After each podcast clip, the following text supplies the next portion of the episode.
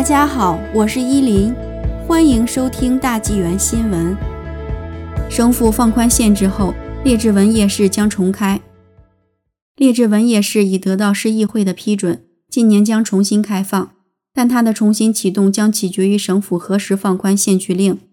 位于河沿赌场旁边的列治文夜市是北美最大的户外市场之一，每年夏天都会吸引成千上万的人到此休闲游玩。但去年由于疫情而被迫取消。